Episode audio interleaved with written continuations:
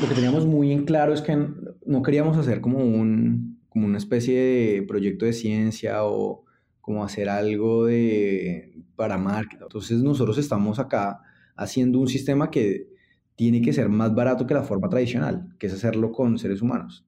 Él es Felipe Chávez Cortés, CEO y cofundador de Kiwi Campus, una empresa colombiana de delivery con una diferencia muy particular.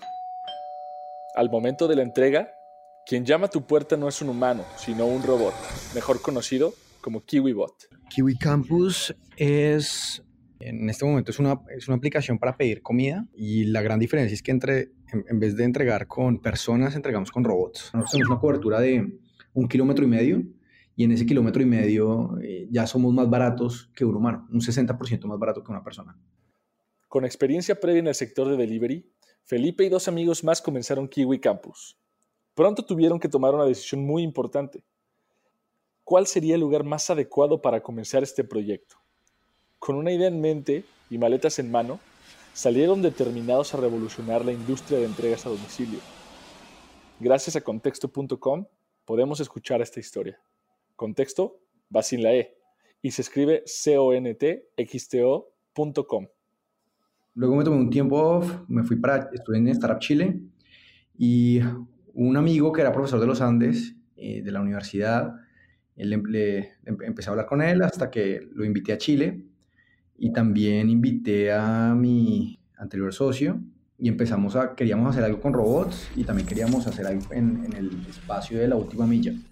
Empezamos a hacer un, un, benchmarking del, de cómo estaba el, espacio, también de cómo estaba el, estado del arte en la tecnología y decidimos que crear la empresa, pero crearla en Silicon Valley. Entonces, pues nos vinimos para California y arrancamos todo acá hace dos años y medio. Para hacer nuestras ideas realidad y poder generar valor a través de ellas, tenemos que estar conscientes del sacrificio que éste podría implicar. Una empresa, tú no creas valor en dos años, o no creas valor en dos años y medio. Tú creas valor en siete años, en diez años. Yo ya había creado una empresa, sé lo difícil, lo complicado que es esto, que es muy complicado. Entonces dije, bueno, voy a arrancar otra empresa. Es probable que vaya a invertir los siguientes 10 años de mi vida, los 10 años, los 10 años más productivos ¿Cuál es el mejor lugar para arrancarla? De acuerdo al tipo de empresa, que va a ser robótica, con inteligencia artificial, etcétera, y en un mercado que tiene que tener unos costos económicos. Si trato de hacer esto en Colombia, pues en realidad el, la persona, el domiciliario en Colombia, va a salir más barato que el robot. Entonces, uno es el mercado, entonces el mercado hacía más sentido acá por los costos de labor, y lo otro es eh, dónde están los clusters, dónde, están, dónde podía acceder a tecnología, dónde podía conocer gente que ya hubiera trabajado esto, dónde podía acceder a capital más rápido para este tipo de empresas. Y ahí fue que dije, pues el mejor lugar para arrancar esta empresa es Silicon Valley, entonces pues voy a hacer lo que, lo que esté en mis manos para arrancar la empresa en Silicon Valley. El lugar, Silicon Valley. El problema, los altos costos de entrega. La solución, robots repartidores. Con todo esto en mente, la idea era realmente clara, pero la práctica requiere un poco más. Requiere un producto mínimo viable. nosotros cuando llegamos a Silicon Valley no había robot. E, el MVP de nosotros era un robot súper chiquito. O sea, un robot que literalmente andaba en, una mesa, en la mesa de, comedor en mi casa y era un robot que iba de la esquina de la mesa a la otra esquina de la mesa, de alrededor de unos 12 eh, centímetros cúbicos, un robot muy pequeño. Entonces, pues cuando llegamos a Silicon Valley, lo, primero era armar un robot a escala. Y lo que nosotros detectamos es que para esa forma de consumo, mover algo de un espacio a un espacio es fundamental. Y considero que la empresa que controle eso va a ser de las empresas más importantes del mundo. Para que una empresa como Kiwi pueda escalar, la tecnología tiene que ser escalable de igual manera. Y esto va muy de la mano con el diseño del producto. En el caso de Kiwi, se necesita que tanto el software como el hardware estén bien estructurados y sincronizados. Un producto bien planeado y diseñado trae consigo menores problemas de escalabilidad. Nosotros somos una empresa full stack, como yo le llamo. Entonces hacemos el robot, hacemos la inteligencia artificial, hacemos aplicaciones, es una empresa full stack. En hardware es, es algo que es bastante interesante porque la, es un espacio que está que empezaron a ver startups no hace mucho tiempo. fue, fue algo que fue más, más adelante del, del software en términos de, startup. y en hardware se cumplen muchas de las cosas que uno, no, muchas veces no hacía en software, que es literal tratar de lanzar lo más rápido posible, utilizar cosas que ya estén, que como se dice en inglés es off the shelf, como cosas que ya están construidas. Entonces, si tú, muchas veces uno, uno está haciendo hardware, tiene una idea del negocio o tiene una idea de cómo va a funcionar la experiencia del producto o cómo va a funcionar el producto, pero hace una gran diferencia poder replicarlo o como poder hacerlo en realidad y que sacarlo de la mente o del computador o de la simulación que estés haciendo. Y hacer MVPs rápido ayuda mucho. Las primeras entregas con robots no eran para nada eficientes. Kiwi ha sabido evolucionar y adoptar una forma de trabajo colaborativa entre humano y robot, o también dicho, Kiwer y KiwiBot. Estos robots son todavía semiautomatizados, pero desde la primera versión del KiwiBot se han hecho grandes cambios. Vigilados desde una videollamada, los KiwiBots salían a entregar sándwiches, burritos, hot dogs y decenas de pedidos más. Yo soy Víctor Cortés, soy cofundador de contexto.com y estás escuchando Entre Titanes.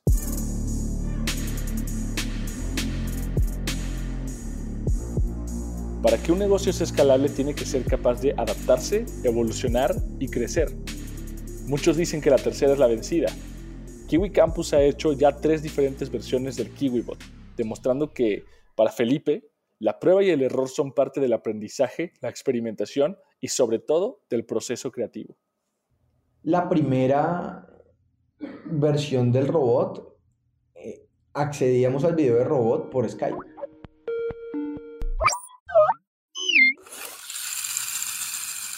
Porque pues no, no nos daba para construir la infraestructura para hacer un sistema de video streaming. Entonces, pues utilizamos Skype. Y, no, y cuando necesitábamos hacer el video del robot, pues nos llamábamos al Skype. Y si se caía la llamada, pues nos tocaba ir a donde el robot para... Era, era bastante dispendioso. Ese es un ejemplo. Compramos un, un, carro a control remoto. Y me fui a un supermercado y compré un, un basket, una, canasta, una canasta de plástico. Y todo, pues, el primer set de electrónica lo, lo montamos en una protoboard. Lo, lo interesante de salir a, testear rápido es que tú puedes, eh, el mercado y los clientes son los que te van a dar más pistas. muchas veces antes yo pensaba que las pistas me las iban a dar o los inversionistas o los mentores o, u otros emprendedores y, pues el advice de estas personas es muy valioso. Sin embargo, la mejor forma de aprender es de los clientes y del mercado. Esa es mi perspectiva. Nosotros hacemos una, una cosa que se llama Customer Boards y eso quiere decir, así como tú tienes reuniones en tu empresa para hablar con los líderes de tu empresa, así como tienes también board meetings con los inversionistas, eh, comités financieros, etc. Y eso es lo que hemos hecho acá en Kiwi. Entonces, los, yo tengo un board con los clientes cada dos semanas, en donde los escucho, les pregunto, les muestro el roadmap y eso me ha permitido entenderlos un poco más y saber cuáles son los clientes que me interesan y cuáles, a cuáles voy a atacar primero.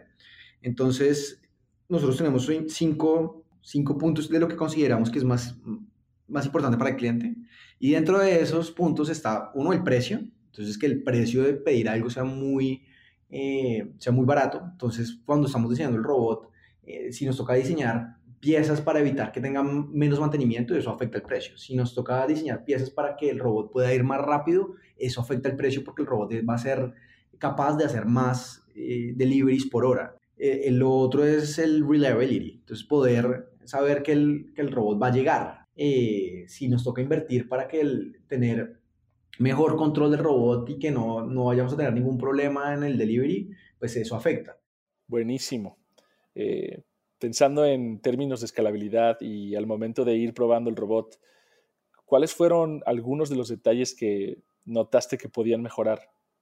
Pues cuando uno sale, cuando empezamos a hacer deliveries, es que el robot no sé, se le acababa la batería muy rápido o que teníamos problemas mecánicos o teníamos problemas de electrónicos o de internet, etcétera. Entonces ahí nos íbamos dando cuenta qué teníamos que hacer para poder pasar, no sé, pasar de hacer 40 metros a ya pasar los kilómetros. Entonces eso es, eso es, eso es una constante, un constante aprendizaje.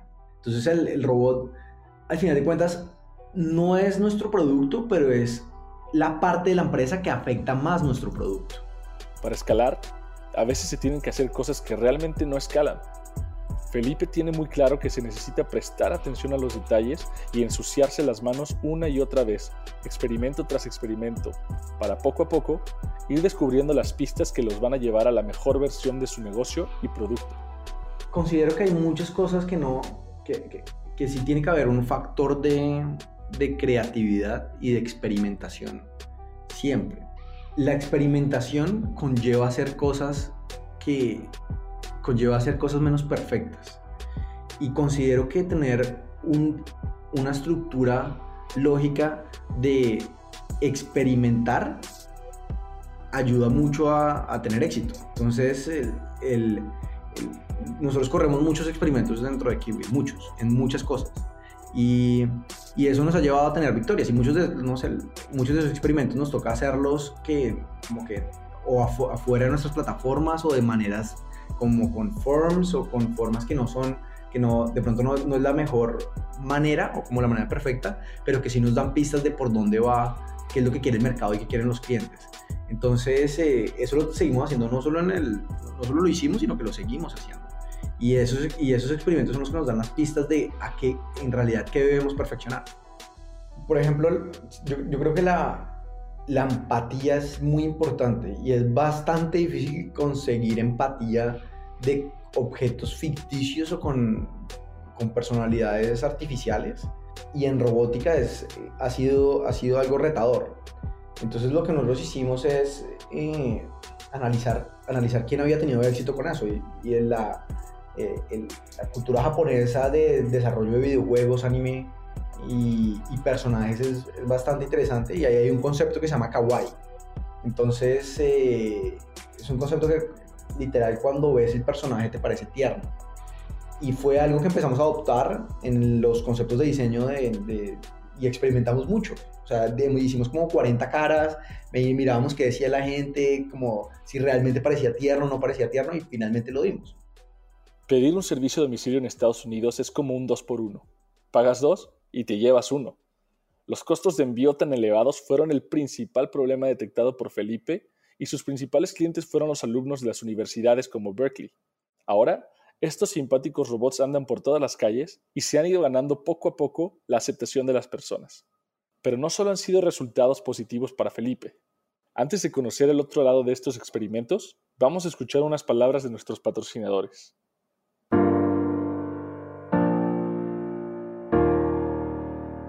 Entre Titanes es un proyecto creado por contexto.com. C-O-N-T-X-T-O.com. Te invitamos a suscribirte a nuestro newsletter semanal, en el cual encontrarás tres apartados. Las noticias más importantes de la semana, un perfilamiento de startup y un mapa de mercado sobre diversas industrias. Suscríbete y descubre lo que está sucediendo en el mundo del emprendimiento y tecnología en América Latina.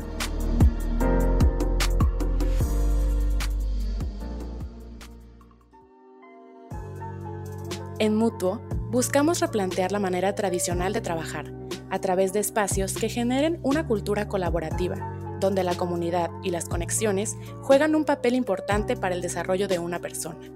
Te invitamos a disfrutar la experiencia de formar parte de un ecosistema innovador en crecimiento. Visítanos en www.mutuo.mx diagonal blog. Hasta este punto, la experimentación ha sido clave para Felipe en el proceso de escalabilidad. De los errores se aprende y de tomar decisiones equivocadas también. Y eso es algo que Felipe ha vivido de primera mano en este proceso.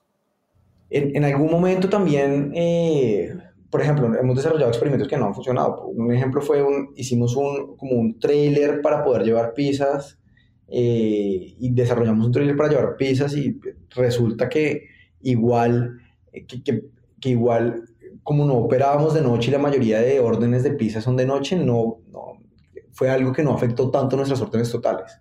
Eh, entonces, eh, ese tipo de cosas son, son, son, las cosas que como que experimentas y pues está bien que no funcionen los experimentos. Cada vez, cada vez uno tiene menos incertidumbre, ¿sí? El, y, aquí en la empresa cada vez tenemos menos, eh, tenemos mucho más información para poder tomar esas decisiones. El, alguna decisión que, que, que, habré tomado, por ejemplo, eh, fue, mm, cosas, de pronto cosas muy, muy, muy técnicas como invertir en un, en un molde de inyección para una parte del robot que consideré que iba a ser muy importante. Y, pues finalmente no, no, no, fue tan importante. Eh, generalmente las, las, las, las, cosas que no funcionan nos damos cuenta muy rápido entonces, y nos llevan a, victorias. Entonces como que no quiero, no, muchos, muchos de los ejemplos que se me ocurren nos llevaron después a, a cosas muy importantes. Las experiencias positivas y negativas por las que ha pasado Kiwi Campus han hecho que Felipe aprendiera y adoptara una filosofía que lo ayude a encaminarse hacia una manera de escalar más efectiva. Las empresas llegan hasta donde los founders lleguen. Y uno tiene que estar en constante aprendizaje. Y pues llegan hasta donde los founders lleguen, los founders tienen que asegurarse que la empresa también llega hasta donde los empleados llegan. Y ese aprendizaje ha sido algunas cosas eh, con errores, ¿sí? Eh, emprender es muy difícil, es, es una cosa bien complicada y nosotros ya ahorita lo, el objetivo que tenemos poder tener es mucho más fácil escalar cuando hay cuando hay market fit cuando en realidad los clientes están usando tu producto etcétera ese, ese yo creo que muchas veces en vez de enfocarse en cómo voy a escalar y bueno cómo va a pasar es importante enfocarse que que el, que el, que el producto agregue valor a los clientes si el producto agrega valor a los clientes los problemas que vas a tener en escalabilidad van a ser menos graves. Si bien emprender es algo complicado, depender del hardware a veces lo complica aún más. Las mejoras más allá del producto son cruciales para que el mismo pueda seguir escalando. Una de las claves para lograrlo es el formar un equipo de trabajo que camine en la misma dirección. Yo no, yo no creía cuando me decían que lo más difícil de una startup era contratar gente. ¿sí? Porque yo decía, no, pues contratar gente es muy fácil. O siempre me había parecido como, pues, porque los grupos con los que había trabajado eran muy pequeños, no había tenido la necesidad de, de, de, contratar mucha gente y la mejor. El, entonces, pues nosotros arrancamos la empresa tres personas, el primer año cerramos con 12 personas, el año pasado éramos ya como 34 personas y este año vamos a cerrar con más de 100 personas en la empresa. Eh, eso es eso es retador, porque tú, al comienzo puedes tener contacto con, con todo mundo y pues ya luego llega un punto en el que no puedes, para ti es imposible tener un contacto con decenas de personas y asegurarte que, que, todo va a salir bien. Entonces la, cultura de Kiwi es una cultura que es, eh, que se adapta mucho, muy de adaptarse y de ser muy flexible en muchas cosas es una cultura de curiosidad. Entonces es una cultura en la que consideramos que independientemente de donde vivamos o independientemente que, que, pues, gran parte de nuestro equipo de ingeniería está en Colombia, eh, sí creemos que hay muchos secretos allá afuera y hay muchas cosas que podemos hacer y le hemos demostrado que, que acá en Silicon Valley al comienzo no nos tenían, pues, yo no tengo un, no, no, somos del MIT o o pues, no, no, teníamos un pedigree en, en, desarrollo de robótica y cada vez nos hemos ganado un respeto acá eh, porque hay muchos secretos por, por, resolver. Entonces es una cultura de secretos, una cultura de adaptabilidad y lo más importante, una cultura de colaboración. Entonces es, es, es un poco pasar de, de, que lo mejor, necesitamos buscar siempre lo mejor para la empresa, independientemente de cuáles son las métricas de mi área, cuál es lo mejor para la empresa. Y, y creo que es, es, algo que es bastante importante y que hemos ido, eh, está, está evolucionando de una manera muy interesante adentro. Ok, en este punto de tu emprendimiento sabemos que estás en pleno proceso de escalabilidad. Actualmente sabemos que le estás apuntando a expandirte a dos universidades. Eh, me gustaría saber cómo sabes cuando tu producto, tu negocio ya está listo para expandirse. Market fit y eso lo mides de, distintas formas. Uno puede ver, una puede ser la recurrencia, otra puede ser eh, lo desesperado que estén los usuarios por usar tu producto, otra puede ser lo desilusionados y devastados que estarían tus usuarios si el producto se deja, luego no vuelve a existir. Entonces nosotros medimos mucho, como te decía, hacemos, hacemos, hacemos, hablamos mucho con los clientes y eso nos ha llevado a, a tener un framework que nos sentimos muy muy seguros que va que se va a seguir escalando, que, va a seguir creciendo Y cuando, entonces, cuando tú ya encuentras ese market fit, entonces ahí es donde decides, ok, vamos a mirar otros sitios. Para escalar, pues no escalar muy rápido, entonces escoger muy bien el mercado de donde se va a escalar, escalar ojalá en el mismo nicho o escalar lo más pequeño posible, entonces como una, es como una repetición del, del, del de, pensar en grande, arrancar pequeño, entonces eh, para escalar, medir muy bien los pasos y estar seguro de la receta. Ya, escalar es tener una receta, es tener eh, frameworks, es tener procesos y construir esa receta primero con, no construir la receta con, con la expansión a 100 ciudades, sino construir la receta con la expansión a 3 ciudades. Ahí construyes la receta y ahí sí luego te expandes a 100 ciudades. Kiwi ha aprendido que se necesitan mezclar varios ingredientes en cada intento para lograr una receta que, si bien no va a ser perfecta, siempre te va a aportar una lección. Es arrancar, es la, es la filosofía de arrancar y luego ajustar. Entonces sí, pues, uno puede arrancar un, uno puede arrancar, mucha gente arranca negocios sin, pues primero constituyendo la empresa y entonces cosas, no, pues primero arranca, trata de ver si tienes clientes y si sí hay algo, pues constituye la empresa. Entonces, un poco lo que yo hice acá, yo no sabía, era la primera vez que venía a California, no sabía cómo era el mercado, no sabía si me a bien, entonces pues antes de sacarme ese trabajo, pues voy un par de meses y veo si me gusta vivir allá, si me gusta trabajar allá, y luego si saco la visa de trabajo. Como ese tipo de cosas, como tratar de probar antes con lo menor posible y, luego sí tomar la decisión grande. Hasta la fecha, la startup ha logrado realizar más de 35.000 entregas con robots. Con toda la experiencia y aprendizaje que ha ido ganando, Felipe considera que gracias a las tecnologías actuales se puede ser más competitivo a nivel global y que las buenas ideas pueden estar a la vuelta de la esquina.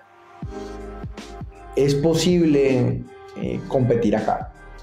Yo he entrevistado, cuando llegué, entonces yo entrevistaba ingenieros del MIT, ingenieros de, de UC Berkeley, ingenieros de Stanford y pues también entrevistaba ingenieros de, las, del, de la UNAM, entrevistaba ingenieros de la eh, Universidad Católica de Chile, entrevistaba ingenieros de la Universidad Nacional y la Universidad de los Andes en Colombia y los niveles eran iguales no eran diferentes en términos de ingeniería y en términos de capacidad de desarrollar un producto. Entonces yo considero que el talento está en todo lado y cada vez vivimos en un mundo que es más globalizado y es más fácil vender al otro lado del mundo.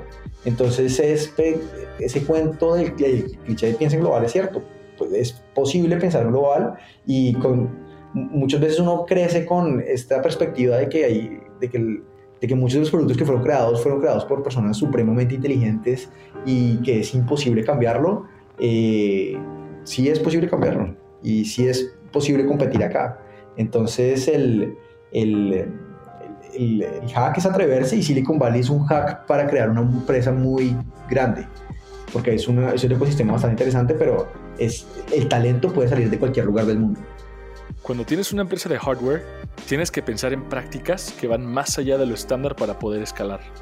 Por ejemplo, Kiwi Campus formó alianzas con clubes de robótica. De esta manera, mientras los alumnos de las universidades aprendían y mejoraban sus capacidades, el mantenimiento de los robots quedaba cubierto. La, alianza que nosotros hemos hecho con clubes de robótica y con estudiantes ha sido desde una punto de vista de mantenimiento del robot. Nosotros hacemos los robots, ¿sí? todos los robots los hacemos. ¿Qué fue lo que empezamos a hacer con la comunidad de estudiantes? El mantenimiento de esos robots. Entonces, todo el mantenimiento de los robots nosotros lo, hacemos con alianzas con estudiantes, con clubes de robótica, pago, nosotros pagamos todo ese mantenimiento. Y es una forma de, uno, acercar a los estudiantes a, la robótica y a la empresa. Entonces, toda la gente que trabaja con nosotros son nuestros primeros embajadores. Y segundo, considero que en, las universidades hay gente muy, uno en las universidades encuentra gente muy interesante y con muchas ganas de aprender, entonces es un, es un privilegio tener un talento ahí tan hambriento eh, cerquita a nosotros. Con operaciones en Colombia y California y produciendo los robots de manera interna, Kiwi Campus está considerando otras opciones de crecimiento una forma de aprender de startups y si ustedes quieren emprender o quieren desarrollar sus empresas y todavía no están seguros o ahí pasa algo, lo mejor es trabajar en una startup.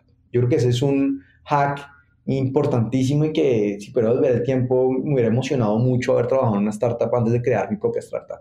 Entonces, el, el anuncio es que estamos contratando y pueden entrar a kiwibot.com slash jobs y estamos contratando en Colombia, estamos contratando acá en California, estamos contratando en China, eh, estamos contratando en todo el mundo, muchas posiciones, entonces si les interesa entrar en una startup, si quieren, sea el rol que sea, ingeniería, ventas, operaciones, si les interesa, eh, pues estamos contratando.